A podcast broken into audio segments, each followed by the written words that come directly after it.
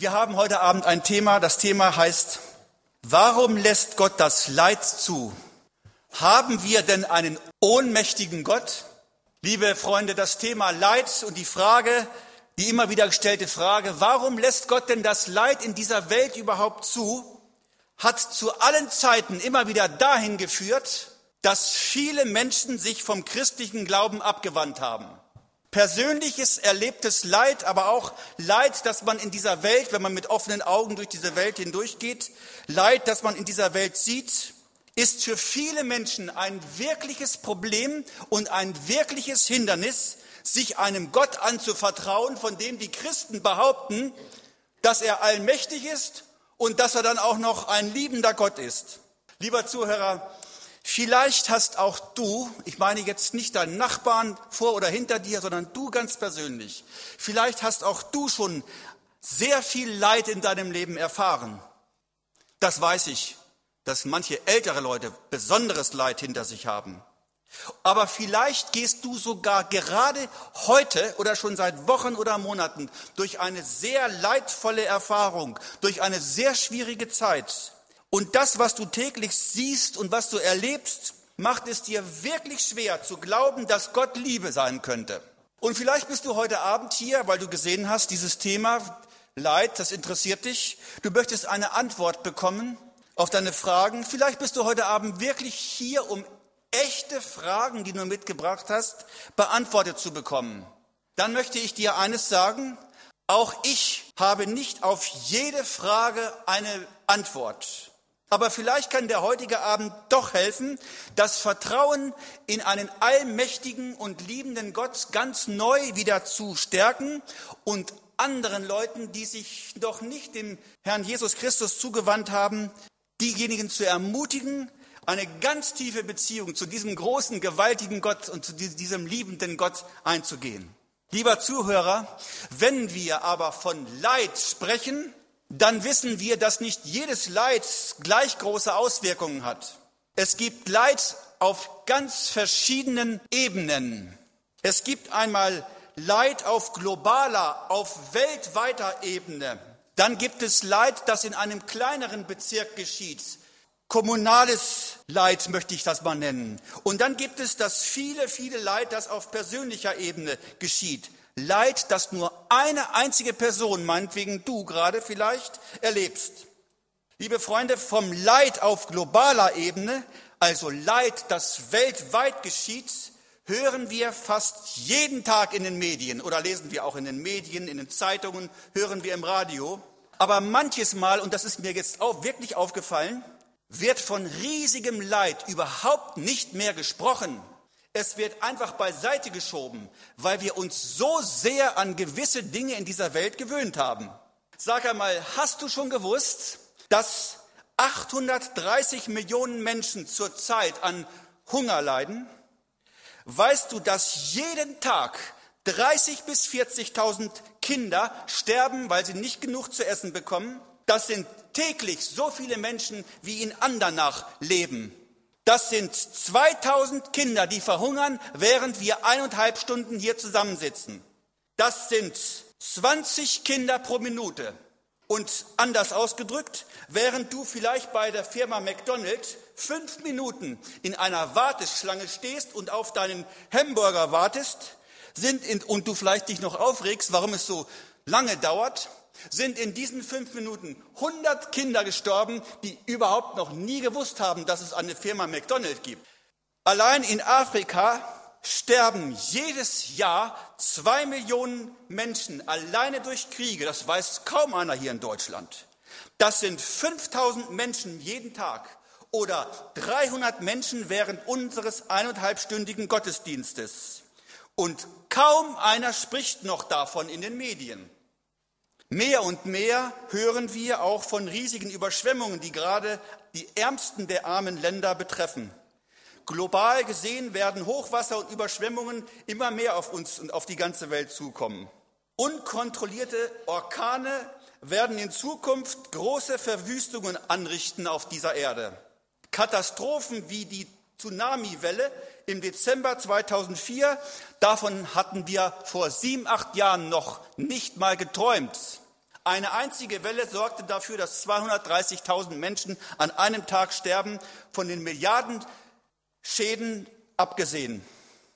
Lieber Zuhörer, aber zu diesem Leid auf globaler, auf weltweiter Ebene kommt jetzt noch das Leid auf kommunaler Ebene. Also Leid, das nicht die ganze Welt in Schrecken versetzt, aber in einem ganz bestimmten kleinen Gebiet passiert.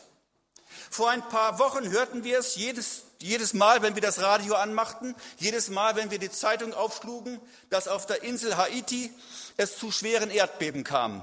112.000 Tote mindestens, 200.000 Verletzte mindestens, über eine Million Obdachlose von den Milliardenschäden der Häuser ganz abgesehen. Ein paar Kilometer von mir entfernt ist das Dorf Eschede. Vielleicht können sich einige noch daran erinnern, man kann man fast mit dem Fernglas hingucken von mir aus, starben 101 Menschen, weil sie in einem Zug saßen, der leider ein falsches Rad hatte, das sich gelöst hatte. Am 24. Januar dieses Jahres stürzte ein Flugzeug mit 80 Insassen in den Ozean. Nicht selten kommen bei solchen Unglücken in wenigen Sekunden Hunderte von Menschen ums Leben. Heute Morgen las ich eure, hast du so auch schon mal gelesen, eure Rheinzeitung.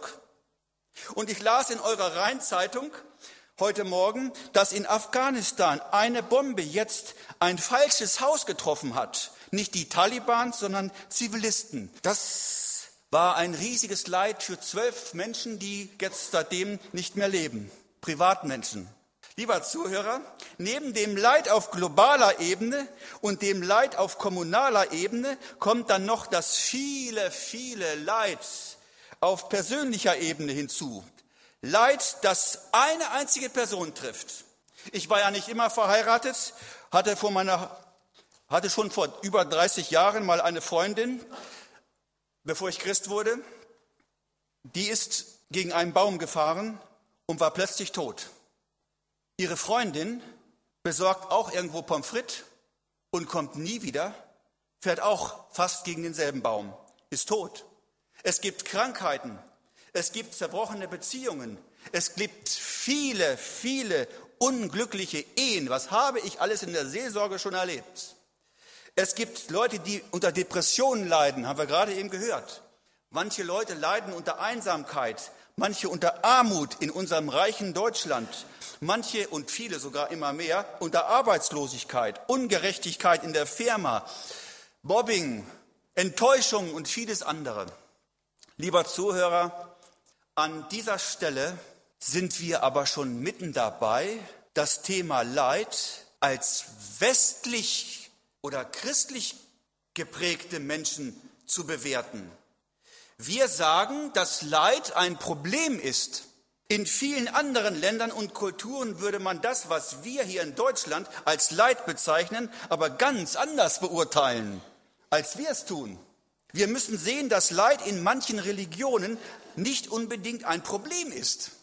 Im Hinduismus, wo man an die Reinkarnation, also an die Wiederverkörperung des Menschen glaubt, sagt man, Leid ist die Folge eines Fehlers, den du in deinem früheren Leben gemacht hast. Keiner würde auf die Idee kommen, Gott dafür die Schuld in die Schuhe zu schieben. Man fragt sich ja sowieso, welchen von den mehreren hundert Millionen Göttern man denn da beschuldigen könnte. Auch im Islam beurteilt man Leid völlig anders als im Christentum. Allah ist in den Augen orthodoxer Muslime nicht in erster Linie nur ein liebender Gott, sondern auch ein gerechter Gott, Zahn um Zahn. Gerecht natürlich nicht im jüdischen Sinn, sondern im juristischen Sinn. Im Islam ist Gewaltanwendung erlaubt, wenn dieses zur Erreichung von ganz bestimmten Zielen notwendig ist. Aus der Geschichte wissen wir, und persönlich kennen wir ja auch viele Muslime, dass nicht alle, nein längst nicht alle Muslime Gewalt angewandt haben. Viele moderne Moslems verabscheuen die Gewalt ihrer eigenen Landsleute und Kollegen. Und trotzdem müssen wir feststellen, dass der Islam, nicht die Moslems, sondern der Islam an sich, also von seiner Lehre her, eine Religion ist, die der Gewalt von Terroristen Vorschub leistet. Es ist einfach so, weil der Koran es, es so haben will, es so beschreibt und darin verankert ist. Man muss wissen, dass ein Moslem normalerweise keine Gewissheit der Ewigkeit im Himmel hat. Stirbt ein Moslem im Kampf während eines heiligen Krieges, also eines Dschihad, kann er aber ganz sicher sein, ins Paradies zu gelangen. So lehrt es der Koran. In einem Wörterbuch des Islams kann man den Begriff Dschihad, also heiliger Krieg, folgendermaßen erklärt bekommen. Nämlich, dass der heilige Krieg ein Akt der Hingabe ist und eines der Tore zum Paradies. Es wird reicher, ewiger Lohn sichergestellt für diejenigen, die im heiligen Krieg fallen. Lieber Zuhörer, wir sehen, dass Leid in anderen Kulturkreisen und in anderen Religionen teilweise völlig anders bewertet wird als bei uns. Die jüdische und auch die christliche Tradition allerdings haben viel eher ein Problem mit Leid, weil Juden und Christen glauben, dass wir einen liebenden und einen allmächtigen Gott haben. Christen glauben, dass Gott sowohl gut als auch allmächtig ist. Wir glauben an einen liebenden Gott, dem kein Ding unmöglich ist. Ein Atheist könnte Folgendes sagen. Wenn Gott gut wäre, würde er seine Geschöpfe vollkommen glücklich machen. Und wenn Gott allmächtig wäre, würde er auch in der Lage sein, diesen seinen Willen auszuführen. Aber viele seiner Geschöpfe sind nicht glücklich. Darum muss es Gott weder an Güte noch an Macht oder auch an beidem fehlen, sagte einmal jemand. Lieber Zuhörer, ich kann und möchte an, am heutigen Abend nicht letzt, jede letzte Antwort geben auf die Frage des Leides in dieser Welt, aber lasst uns gemeinsam vielleicht mal sehen, was die Bibel zu dem Thema eigentlich sagt. Was sagt die Bibel zu dem Thema Leid? Das Erste, was wir in der Bibel finden, ist Folgendes. Leid ist in Gottes ursprünglicher Schöpfung nicht eingeplant gewesen. Leid war gar nicht im Plan Gottes drin. Nachdem Gott diese sichtbare Welt geschaffen hatte, sah Gott sich seine Schöpfung an und hat gesagt, es ist sehr gut. Nachdem Gott alles gemacht hatte, sagte er, nachdem er sich das alles angeschaut hatte, sehr gut, richtig gut. Besser kann es nicht gelaufen sein. Im Paradies, in Gottes Welt, gab es kein Leid. Es wird von keinem Leid berichtet auf den ersten beiden Seiten der Bibel. Denn da war die Sünde noch nicht in der Welt drin. Es wird von keinem Leid berichtet auf den letzten beiden Seiten der Bibel. Denn da ist von Gottes neuer Schöpfung die Rede. Auf den ersten beiden Kapiteln der Bibel hören wir von Gottes guter erster Schöpfung. Auf den letzten beiden Kapiteln hören wir von Gottes neuer Schöpfung. Auf den letzten beiden Kapiteln der Bibel heißt es, weder Geschrei noch Schmerz wird mehr da sein in Gottes neuer Welt. Gottes Welt ist ein Ort, wo es kein Leid gab und auch kein Leid geben wird, keine Tränen und keine Ungerechtigkeit. Aber die 1500 Kapiteln zwischen diesen beiden vier Buchkapiteln sind voll von Geschrei, Schmerzen und von Tränen. Stellen wir uns einmal die Frage heute Abend gemeinsam, wann kam denn das Leid in diese Welt hinein? Die Antwort, das Leid begann in unserem Universum mit der Rebellion des höchsten Geschöpfes, des höchsten Engelswesens, das aus der Schöpferhand Gottes je gekommen ist. Sein Name ist Luzifer, der von Gott willentlich abfiel und bis zum heutigen Tage in willentlicher, rebellischer Stellung vor Gott steht. Und das machte ihn zum Teufel und zum Satan.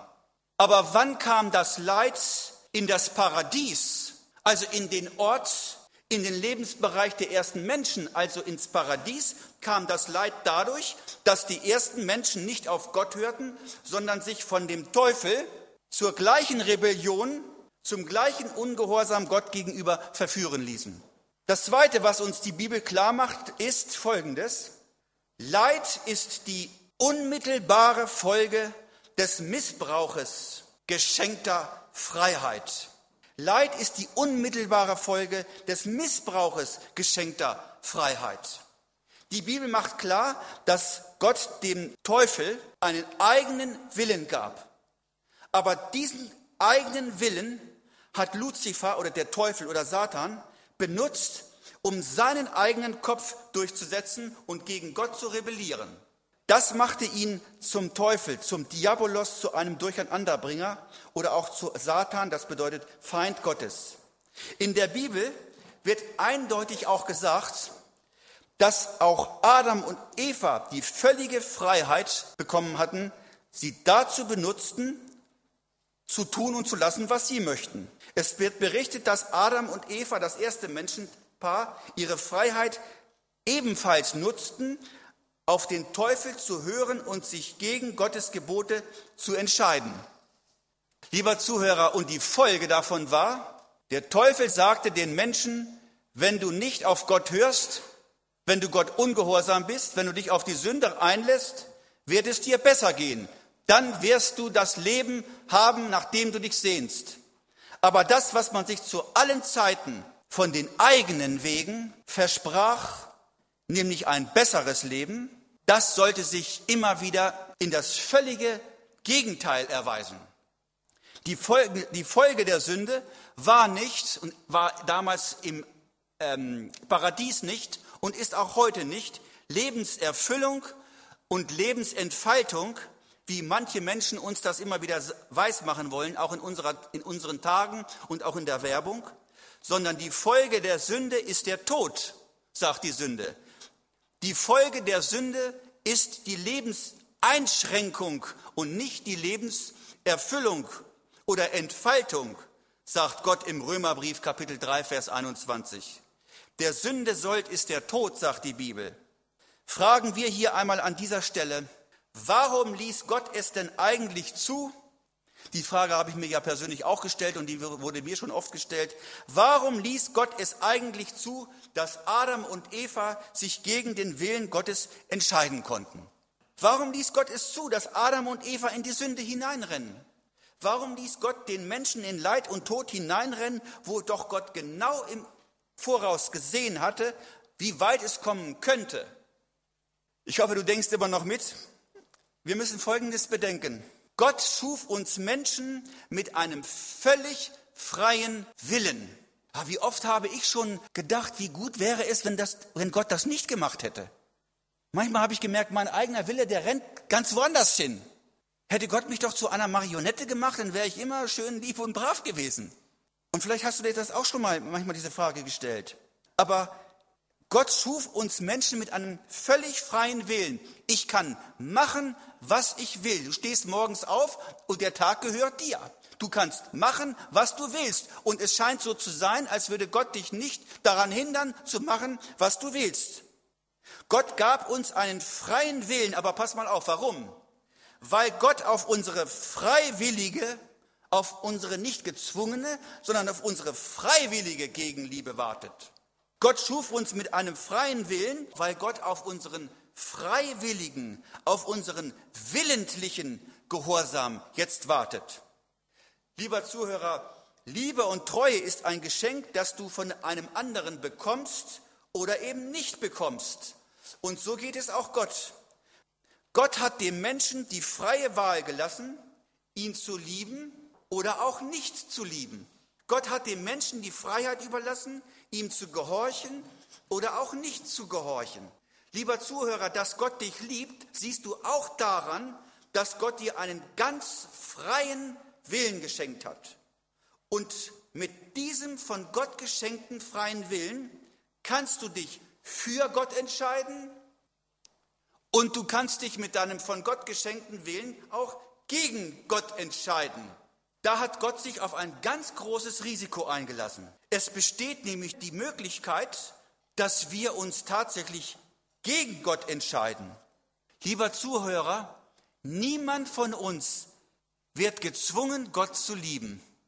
Niemand von uns muss Gott lieben. Nur eines müssen wir. Wir müssen eventuell die Konsequenzen tragen, die daraus folgen, wenn wir Gott nicht lieben und Gott und seine Liebe von uns wegweisen. Das zeigt uns die ganze Weltgeschichte. Die Geschichte der Menschheit hat bewiesen, dass der Mensch von Anfang an immer wieder seine Freiheit meistens, in allermeisten Fällen, dazu benutzte, von Gott wegzulaufen und Gottes Gebote zu übertreten. Die Folge davon waren immer Chaos und Leid. Lieber Zuhörer, im dritten Kapitel der Bibel lesen wir vom Sündenfall Adams und Evas. Und wir haben es vorhin schon gehört, im vierten Kapitel der Bibel schon, auf Seite 3, lesen wir bereits vom Brudermord, von Keins Brudermord. Im sechsten Kapitel der Bibel, nur ein paar Blätter weiter, heißt es, als aber der Herr sah, dass der Menschen Bosheit groß war auf Erden und alles Dichten und Trachten ihres Herzens nur böse war, immer da, da reute es den Herrn, dass er die Menschen gemacht hatte auf Erden und es bekümmerte ihn in seinem Herzen. Lieber Zuhörer, wenn du mitgedacht hast, merkst du, hier ist die große Umkehrung dessen, was viele Menschen in unserer Zeit glauben. Der Mensch ist hier der Böse und Gott ist sehr bekümmert darum, bis heute. Gott schläft nicht, er sieht alles und ist sehr bekümmert darum.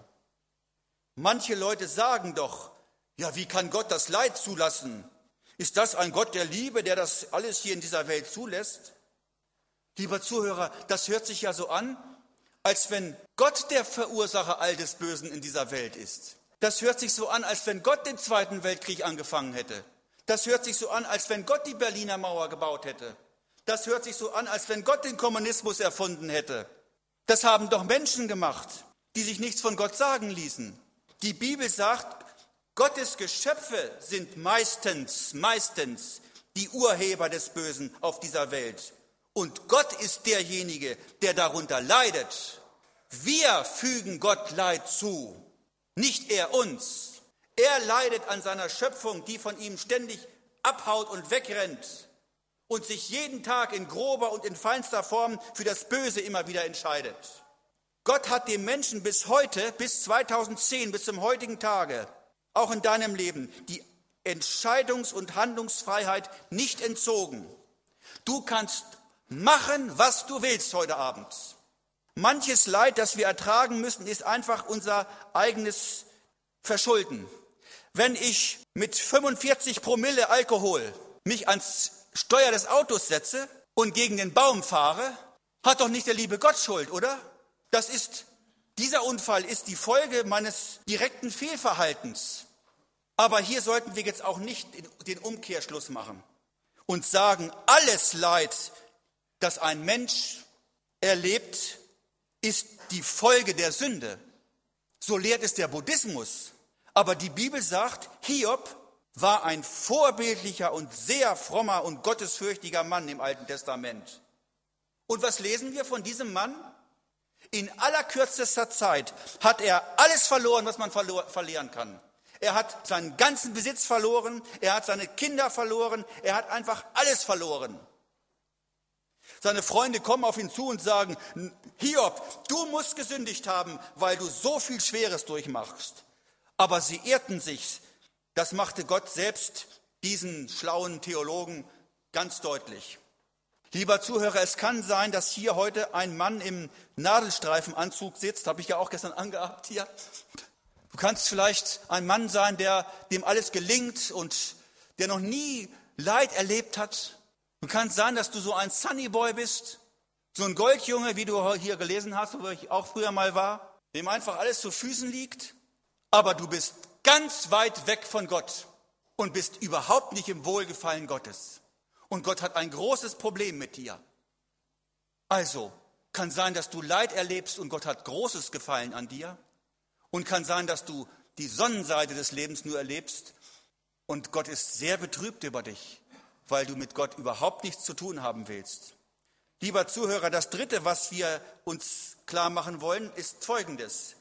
Leid muss nicht immer selbstverschuldet sein. Leid kann auch die Folge der Sünde eines anderen Menschen oder anderer Menschen sein. Denken wir daran, wie viel Leid auf Menschen durch Kriege allein gekommen sind. Wer wünscht sich schon von normalen Leuten einen Krieg? Aber der ist einfach über sie gefallen und sie haben sehr viel Leid erlebt. Wie viel Leid bricht auf die Menschheit ein durch Habgier? Wie viele Hungerkatastrophen könnten vermieden werden auf dieser Welt durch die gerechte Verteilung von lebensnotwendigen Mitteln? Die Möglichkeit der Logistik haben wir ja in Deutschland oder weltweit heutzutage. Brauchten wir gar nicht mehr 30.000 verhungernde Kinder zu haben. Das könnten wir ganz anders haben.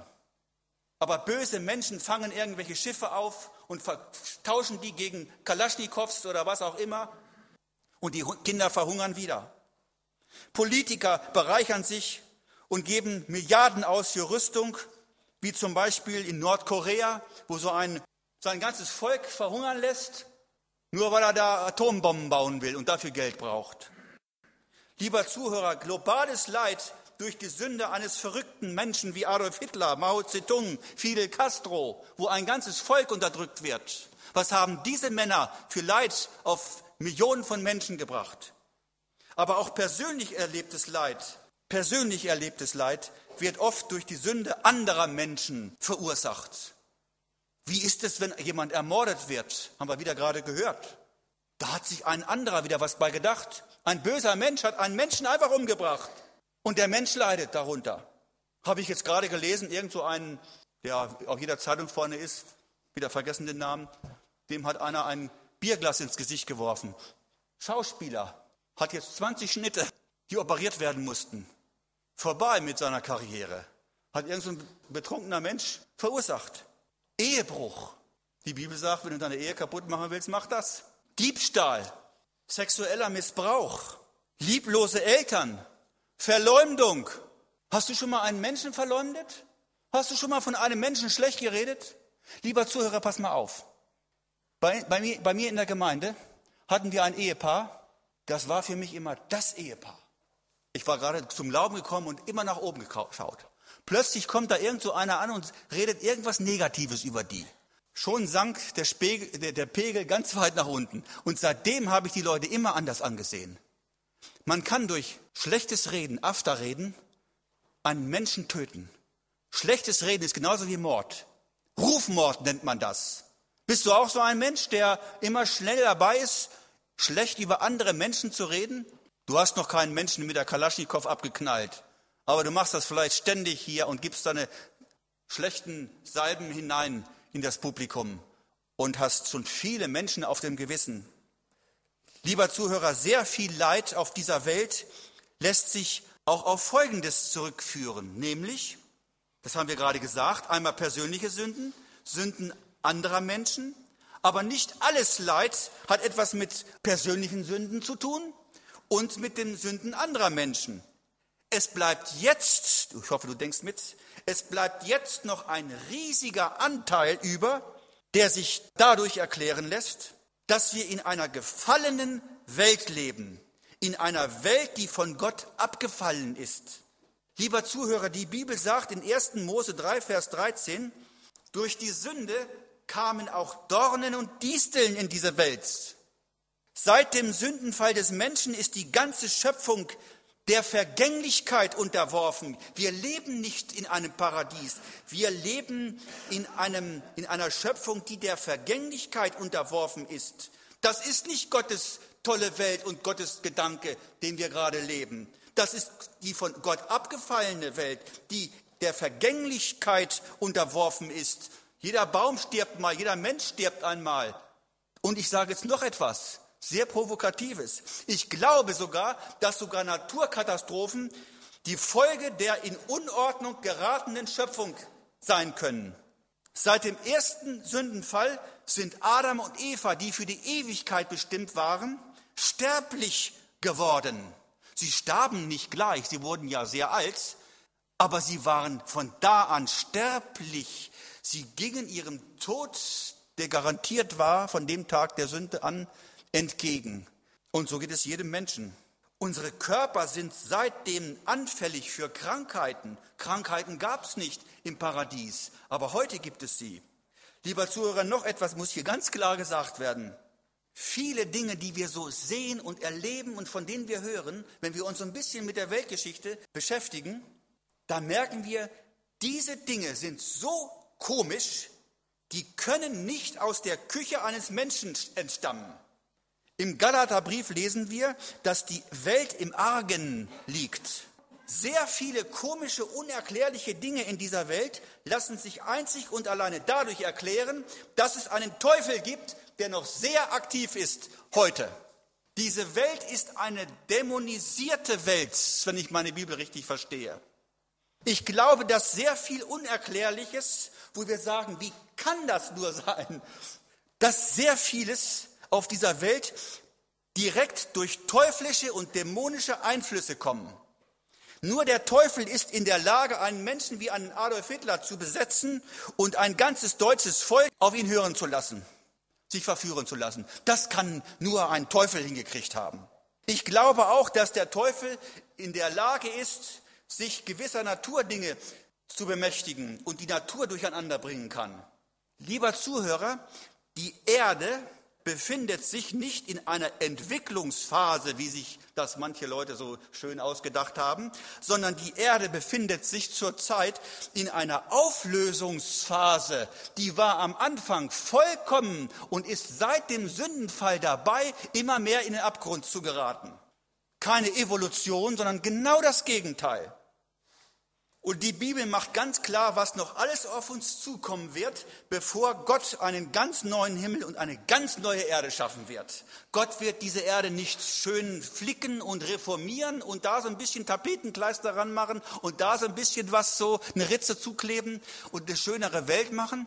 Das wird er nicht machen. Gott nimmt diese ganze Welt und eines Tages, sagt die Bibel, wird sie im Feuer vergehen. Im Feuer wird diese Erde vergehen.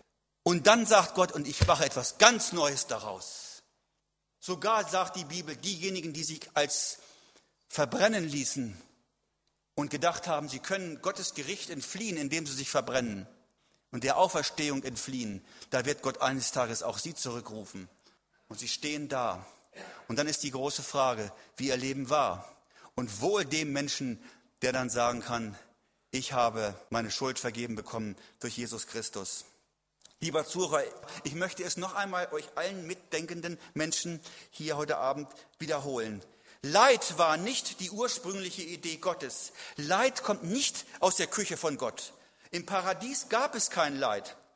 Leid kam in das Universum in der Sekunde, als die Rebellion des Luzifers, des Satans, des Teufels gegen Gott begann.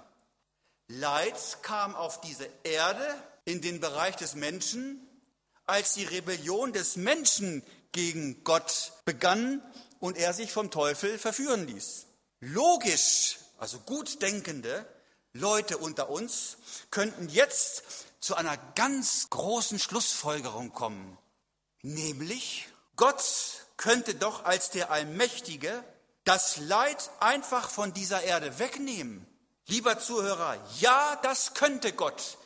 Gott könnte innerhalb einer Sekunde das ganze Leid von dieser Erde wegnehmen. Sonst wäre er nicht der Allmächtige. Aber hör zu, wenn Gott das Leid wegnehmen würde aus dieser Welt, müsste er die Ursache für das Leid ja erstmal wegnehmen. Sonst fault das ja immer wieder hoch. Er müsste die Rebellion, die Sünde wegnehmen. Aber Rebellion und Sünde ist auch in dir und in mir. Wollte Gott anfangen, die Sünde wegzunehmen, müsste er den Rebellen und Sünder wegnehmen von dieser Erde. Dann müsste er dich wegnehmen. Dann müsste er mich verschwinden lassen von dieser Erde. Hast du mitgedacht? Wer wäre, wer von uns beiden würde dann aber heute Abend hier noch sitzen? Keiner. Wie gut, wie gut, dass Gott das Leid immer noch aushält wie gut, dass Gott nicht sofort reinschlägt. Wie gut, dass Gott nicht sofort gleich alles beseitigt. Wir haben es nicht mit einem ohnmächtigen Gott zu tun, sondern wir haben es mit einem liebenden Gott zu tun. Das Alte Testament sagt, dass unser Gott langsam zum Zorn ist. Gott ist langmütig. Das Neue Testament sagt, dass Gott langsam zum Zorn ist. Das Neue Testament sagt, dass Gott in seiner Langmut uns eine Chance gibt, umzukehren, nicht sofort losschlägt und uns tötet oder in die Hölle schmeißt oder was auch immer, sondern er wartet, er sagt noch nicht, das Gesetz die Gesetzeshand sagt, schlag zu, die Gesetzeshand von Gott. Aber Gottes Liebeshand sagt, halt, stopp, noch nicht, tu es noch nicht. Also wir haben einen gespaltenen Gott, der auf der einen Seite gerecht ist und der auf der einen Seite zornig ist über Sünde und Schuld und auf der anderen Seite seine Liebe so groß ist, er sagt, noch nicht, du kannst den Willi und den Werner und den Karina noch nicht. Jetzt noch nicht. Lieber Zuhörer, Gott wartet meinen, mit seinem Gericht. Gott wartet mit seinem Gericht. Er wartet mit seinem Gericht. Vielleicht denkst du, warum lässt Gott das zu? Warum schlägt Gott nicht endlich zu? Warum holt er diesen Typen nicht endlich mal weg von der Erde, diesen Massenmörder? Warum? Ja, weil Gott auch diesen Massenmörder wahrscheinlich noch retten möchte, weil es so schrecklich ist in der Hölle. Ich habe es vorgestern gesagt, ich glaube, wenn hier heute Abend Adolf Hitler sitzen würde, der 50 Millionen Menschen auf dem Gewissen hat, und er würde heute Abend hierher kriechen und würde sagen, auf allen Vieren, und würde sagen, oh Gott, oh Gott, gibt's für mich, dann würde ich sagen, für dich gibt's heute Vergebung, wenn du heute Abend Jesus Christus annimmst, denn der ist für deinen ganzen Mist gestorben. Und Gott würde ihn, würde ihm die ganze Schuld vergeben. Ich glaube, so groß ist Gottes Gnade. Ich glaube, so grässlich ist die Hölle, dass er sagt, ich gönne es noch nicht einmal einem Adolf Hitler, einem, keinem Mao Zedong, keinem Lenin, keinem Stalin, keinen von denen gönne ich es. Aber sie sind nicht gekommen, sie kommen nicht. Sie sind nicht gekommen. Gott hat sie auch mal gerufen. Ich weiß von Adolf Hitler, ich habe mich viel mit Adolf Hitler beschäftigt. Ne? Ich weiß von Adolf Hitler, dass er in jungen Jahren immer sich in Buchhandlungen rumgetrieben hat. Ich weiß, dass er Katholik war und dass er sich auch mit dem Glauben beschäftigt hat. Aber irgendwann hat er mal gesagt, nee, jetzt. Und dann hat er sich geöffnet dem Okkulten und hat komische Bücher gelesen von Madame Blavatsky und diese ganzen Esoterik-Leute. Und hat sich geöffnet und hat gesagt, herein mit euch, Teufel und Dämonen. Und dann hat Gott diesen Mann besetzt und hat ihm solche Macht gegeben. Hör dir mal die Reden von Adolf Hitler und Goebbels an in, auf dem Reichstag zu Nürnberg. Da denkst du, woher hat er denn die Salbung? Warum macht einer den Mund auf und 80.000 Menschen stehen da und bewegen sich nicht und sind fasziniert? Das kriegt nur ein Teufel hin. Lieber Zuhörer, öffne dich nicht für den Teufel, öffne dich für Gott und sein Reich. Gott wartet. Vielleicht denkst du, warum straft Gott mich nicht? Ja, Gott wartet einfach. Und eines Tages schlägt er zu. Aber wenn du jetzt sagst, oh Gott, du siehst mein Leben, was für Mist ich auch in meinem Leben gemacht habe. Bitte vergib auch mir. Dann gilt diese Vergebung auch dir und Gott wird nicht zuschlagen. Kommen wir jetzt zu der letzten Frage. Was macht Gott jetzt mit dem Leid? Was tut Gott eigentlich? Ja, tut Gott überhaupt etwas, denken manche. Ist er ohnmächtig und sieht einfach so zu? Nein, Gott ist nicht ohnmächtig. Gott sieht nicht einfach so zu. Hör zu, und jetzt kommt das etwas ganz Wichtiges. Gott nimmt das Böse nicht sofort aus der Welt, sondern er macht aus dem Bösen noch etwas Gutes. Gott hat das Leid nicht geschaffen, aber er benutzt das Leid und das Böse manches Mal, das wir erleben, um uns zu Jesus Christus zu bringen, um uns näher zu ihm zu bringen. Professor C.S. Lewis sagte einmal, Gott flüstert, Gott flüstert zu uns im Gewissen, wenn es uns gut geht. Aber Gott ruft laut in unseren Schmerz hinein. Leid ist ein Megafon, ein Lautsprecher, mit dem er manches Mal eine schlafende Welt wachrütteln möchte. Gott ist nicht der Urheber von Leid, aber er benutzt das Leid oft, um Menschen, die noch nicht zu ihm zurückgefunden haben, zu sich zu ziehen. Sei mir nicht böse, lieber Zuhörer, wenn ich es heute Abend einmal so formuliere. Es gibt viele Menschen, es gibt für viele Menschen nur eine Möglichkeit, endlich nach Gott zu fragen. Und das ist das Leid. Das ist die Katastrophe. Manche müssen erst in die Katastrophe hineingeführt werden, damit sie endlich mal aufwachen. Ich selbst kam zum lebendigen Glauben vor 34 Jahren, weil ich in eine ganz komische Krise hineingekommen bin. Aber genau in dieser Krisenzeit habe ich gefragt, lieber Zuhörer, ich bin ja nicht irgendwo geboren, ich bin ja auch mal zur Schule gegangen und habe dann ähm, bei der Zeitung gelernt und bin dann Oberwachtmeister bei der Polizei gewesen und habe tausend andere Sachen mal gemacht. Und ich habe diese ganzen Menschen alle begleitet. Und die meisten Kollegen, die haben immer nur die schönen Seiten des Lebens erlebt, Remi Demi gemacht, Was willst du denn? Kein Problem. Leben ist so schön. Ich begegne diesen Leuten manchmal heute noch nach 35 Jahren, aber die sind immer noch da, wo sie vor 35 Jahren waren. Denen geht's immer noch gut, aber die sind so weit weg von Gott. Und mich hat Gott irgendwie in Probleme geführt. Und da bin ich aufgewacht. Wie dankbar bin ich, dass Gott mich nicht einfach so reinrennen ließ in dieses, sind ja alle, alle. Hm. Weil wir so brav sind, haben wir früher gesungen. Da habe ich ja früher auch noch mein Geld mit verdient, in Gaststätten nachts. Meine Mutter kam zum Glauben mit 59 Jahren. Und weißt du, wie das gekommen ist? Sie sollte operiert werden, irgendwie am Unterleib und hat gedacht, in der Nacht vorher, vor der Narkose, wenn das schief geht, lande ich in der Hölle, wenn ich nicht wieder aufwache. Und weißt du, was sie dann gemacht hat? Dann hat sie gesagt, Herr Jesus, kann ich nicht zu dir kommen? Kannst du mir nicht vergeben?